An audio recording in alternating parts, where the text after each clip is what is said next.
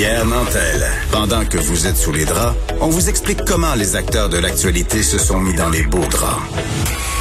Vous écoutez Pierre Nantel. On apprenait au début du mois de juin que l'escouade de lutte au trafic d'armes, la ELTA, ne comptait que la moitié des effectifs prévus. La ministre de la Sécurité publique, Geneviève Guilbeault, a annoncé hier un ajout budgétaire de 5 millions de dollars pour faire face à la situation actuelle. On en discute avec le porte-parole et conseiller au cabinet du directeur du SPVM, le service de police de la Ville de Montréal, David Shane. Bonjour, Monsieur Shane. Bon matin, M. Nantel. Dites-moi, la, situation à Montréal demeure inquiétante euh, au niveau du, de la présence d'armes à feu dans les différentes infractions, euh, dans les, les, les, les, mêmes, je dirais même, on, en voit beaucoup trop des agressions au niveau des, des, avec des armes à feu. Est-ce que ces sommes vont faire une différence? Oui, les sommes vont faire une différence parce que dans le fond, ils vont venir euh, nous appuyer là, dans le déploiement là, euh, complet de ELTA. Donc en ce moment, euh, on a 23 ressources qui travaillent à la lutte au trafic d'armes seulement. et avec les sommes qui ont été investies hier au cours, on dirait, du premier trimestre de 2022, on devrait être en mesure de monter à 40 membres de personnel de l'équipe ELTA. Vous avez, hier, lors de la conférence de presse, on a évoqué des chiffres qui donnent froid dans le dos. 39 plus de tentatives de meurtre depuis cinq ans, 107% plus d'infractions avec armes à feu. Qu'est-ce qui se passe? Est-ce que c'est une situation euh, d'offre et de demande? Est-ce qu'il y a plus d'armes disponibles ou on, la criminalité euh, empire euh, au, Québec et l'utilisation volontaire d'armes à feu par, par les criminels et les, les, les bandes organisées? Ben, c'est une bonne question, M. Nantel. Elle est euh, toutefois complexe. C'est difficile d'y répondre succinctement, mais je vous dirais qu'il y a euh, une conjoncture de phénomènes qui concourent à créer cette situation-là. Alors, euh, oui, d'une part, on en a parlé abondamment, la, disponibilité des armes sur le marché, dû au fait qu'à Montréal, bon, par exemple, on est situé juste à côté du pays qui a probablement le plus d'armes par, par capita, le phénomène de banalisation des armes à feu dans les médias sociaux, le concours de gangs criminalisés également et euh, l'autre chose aussi, de notre côté, ben, on a vécu le confinement, le déconfinement qui a eu pour effet de déplacer nos incidents de, violence par arme à feu. Alors tout ça fait en sorte que ça nous donne le portrait qu'on a en ce moment. Mais vous l'avez dit, un incident est déjà un incident de trop. L'SPVM fait tout ce qu'il peut pour sécuriser les citoyens. Parce que vous l'avez évoqué un peu, il y a comme une, une banalisation de l'arme à feu. Est-ce qu'il y a comme une mode, une tendance chez les petits criminels qui, qui se prennent au sérieux ou qui veulent être plus pris au sérieux? Oui, exactement. Euh, on le voit, par exemple, dans certaines vidéoclips euh, de musique. On le voit sur les réseaux sociaux. Alors, je vous dirais là que un des phénomènes qu'on observe, c'est que les conflits entre gangs criminalisés se transportent sur l'internet et sur les réseaux sociaux. Alors, avant, c'était plutôt en se rencontrant sur la rue. Et là, des fois, on se relance, on revendique, euh, on veut agir pour améliorer notre réputation. Et là, ça, ça crée des tensions.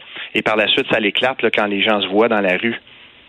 Parce que, M. Chen, actuellement, on peut se demander si le phénomène est lié à, cette disponibilité-là, comme vous l'évoquiez, ou si au contraire, c'est une situation qui s'envenime du côté des milieux criminalisés. Est-ce que, par exemple, les, les gangs de rue euh, sont plus présentes, plus actives qu'avant, ou ils sont juste plus visibles euh, compte tenu de cette disponibilité d'armes à feu? Ben, deux choses, euh, deux, deux peut-être éléments de réponse à votre question. La première, oui, les gangs criminalisés euh, sont peut-être plus actives. dans l'histoire de Montréal, on a vécu là, des, des pics, là, des sommets à différents moments. Tantôt les, les bandes de motards hors la loi, tantôt la mafia euh, crime organisé italien, maintenant les gangs. Alors ça, c'est un premier volet. en ce moment, on dénote par exemple que la majorité des incidents où il y a usage d'armes à feu sont reliés à des gangs criminalisés. Donc, on parle pas là, de la population en général, tout à coup, là, qui a un effet du confinement, déconfinement, c'est vraiment la majorité liée aux gangs. Euh, et euh, de notre côté, oui, l'accessibilité des armes à feu est un problème. Et c'est pourquoi, justement, le SPVM euh, a mis sur pied ELTA. C'est mhm. pour ajouter aux équipes déjà en place. Parce que vous savez que la lutte aux armes à feu, c'est une priorité au SPVM. Alors, toutes les unités, là, puis là, je pourrais vous en faire la nomenclature, mais du patrouilleur jusqu'à notre section des homicides, à minute qu'une arme à feu est impliquée dans un dossier, là, ça devient une priorité. ELTA, c'est comme une couche supplémentaire qu'on ajoute. On va aller travailler en profondeur. On, c'est une nouvelle expertise que le SPVM développe pour mettre la pression sur le milieu, sur les réseaux d'approvisionnement d'armes à feu et les rendre plus difficilement accessibles euh, aux gens, aux gangs là, qui, euh, qui, des coups de feu dans, nos rues, finalement. Parce qu'en bout de ligne, effectivement, ça vient affecter directement le type, la nature d'intervention des patrouilleurs qui se retrouvent de plus en plus avec, euh, comme vous le dites, lorsqu'il y a un fusil, ça change complètement la nature de l'intervention. Pour vos, pour vos, vos intervenants, pour vos policiers, c'est une situation qui est de plus en plus stressante. Vous avez raison. C'est, on pense à la sécurité de notre personnel. Euh, nos policiers, heureusement, sont très bien entraînés, très bien formés à Montréal, euh, au Québec aussi, là, en général. Donc, euh, c'est toujours une préoccupation pour nous, mais d'abord et avant tout pour nos citoyens. Alors, on est engagé, puis vous l'avez vu, le SPVM, là, quand il y a des criminalités émergentes, surtout de ce type qui mettent en péril la sécurité, on se met d'abord très rapidement.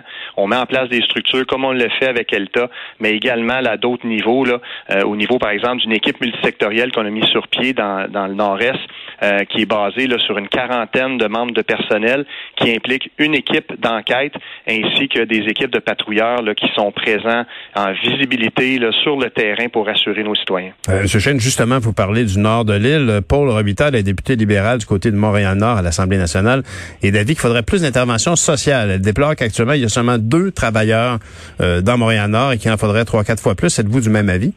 Oui, on est du même avis. En fait, le phénomène de violence par arme à feu, là, c'est pas un, c'est pas un problème seulement criminel. Bien sûr, la police a un rôle important à jouer, surtout quand il y a des coups de feu, il y a, de l'insécurité. Alors oui, on a notre rôle à jouer, mais ça prend une approche globale de tous les partenaires. Puis on a vu hier, les instances gouvernementales se sont, se sont engagées là, activement, et maintenant tout le réseau communautaire. Nous, de notre côté, on travaille avec les partenaires à partir principalement des postes de quartier qui ont leur réseau de la sécurité à même euh, les différents quartiers.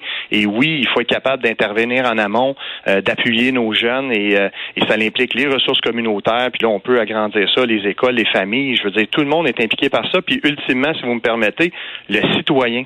Le citoyen, c'est la clé de voûte de cette lutte aux violences par arme à feu. Les gens qui ont de l'information, aussi petite soit-elle, ils doivent la communiquer. Et pour nous, ça nous permet de cibler nos interventions, de réagir beaucoup plus rapidement parce que sinon, on doit s'en remettre à des techniques d'enquête parfois complexes et qui prennent beaucoup plus de temps. Et le temps, le temps ici est un facteur clé. On voudrait surtout pas se retrouver avec une situation qui ressemble au Grand Toronto où la qualité de vie des gens a beaucoup diminué justement à cause qu'on on n'ose plus sortir des rues. Je vous remercie beaucoup, M. Shane. Ça me fait plaisir. Bonne journée. David Shane, qui est porte-parole et conseiller au cabinet du directeur du service de police de la Ville de Montréal.